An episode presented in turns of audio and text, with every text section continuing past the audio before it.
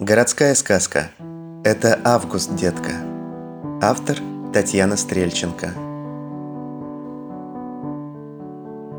Тебе весело, горячо и немножко больно.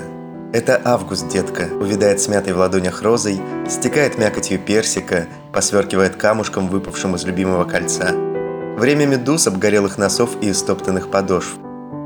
Ты провожаешь лето взглядом, философствуешь и впадаешь в крайности, а лучше бы впадала в детство. А может, ну ее тоску. Поверни лицо к морю и дыши йодистым ветром.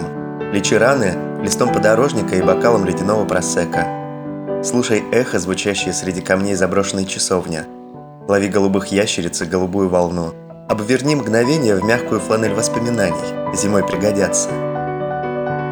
Это август, детка. Пей густую, горячую, по-турецки пряную ночь. Она варилась на песке в серебряной джезве. Получилось с ароматной пенкой, все по правилам, наслаждайся.